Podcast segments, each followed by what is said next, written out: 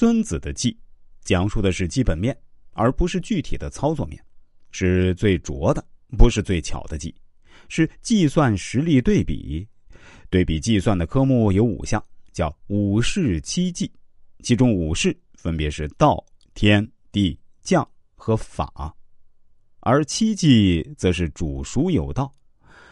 将孰有能，天地孰得，法令孰行，兵众孰强，士卒孰练，赏罚孰明，就是比较敌我双方的政治、天时、地利、人才和法治。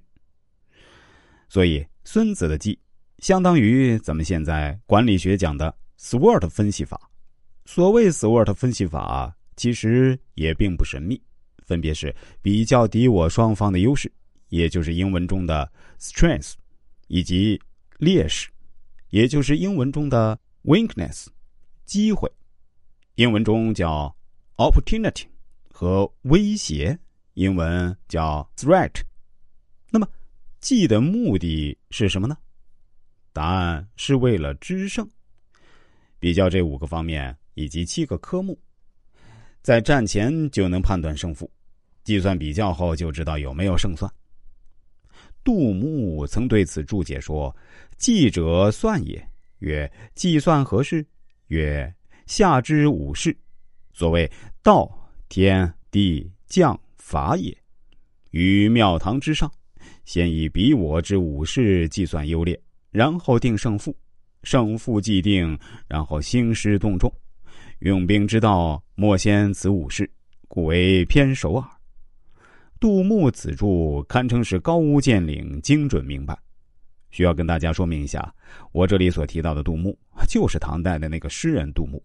他的很多诗句我们大家都非常熟悉，比如“停车坐爱枫林晚，霜叶红于二月花”，就是出自他的笔下。当然，杜牧也注解过《孙子兵法》，而且在研究《孙子兵法》的人看来，杜牧的注解是非常具有权威性的。孙子认为，通过计算定胜负，胜了才打，这叫胜算；没有胜算，就不要兴师动众。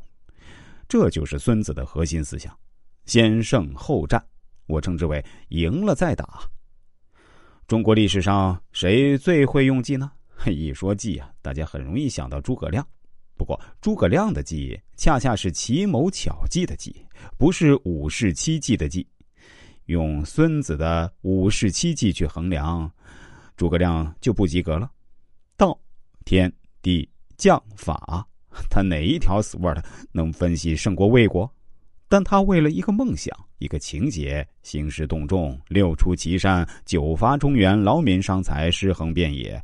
他要做的事儿是唯有冒险才侥幸能成功的事儿。偏偏他又是天下第一谨慎之人，不打无把握之仗。一看不行就撤兵，那当初又何必发兵呢？所以诸葛亮之计计得糊涂。那为什么在民间诸葛亮那么有名，人人喜爱呢？因为有故事，奇谋巧计就有精彩的故事，人民群众喜闻乐见，津津乐道。而真正的战略，真正的战胜，就是看上去平淡无奇，是没有故事的。孙子兵法也专门强调了这一点。所谓善战者无智明无勇功，就是说看似平淡无奇，没有故事。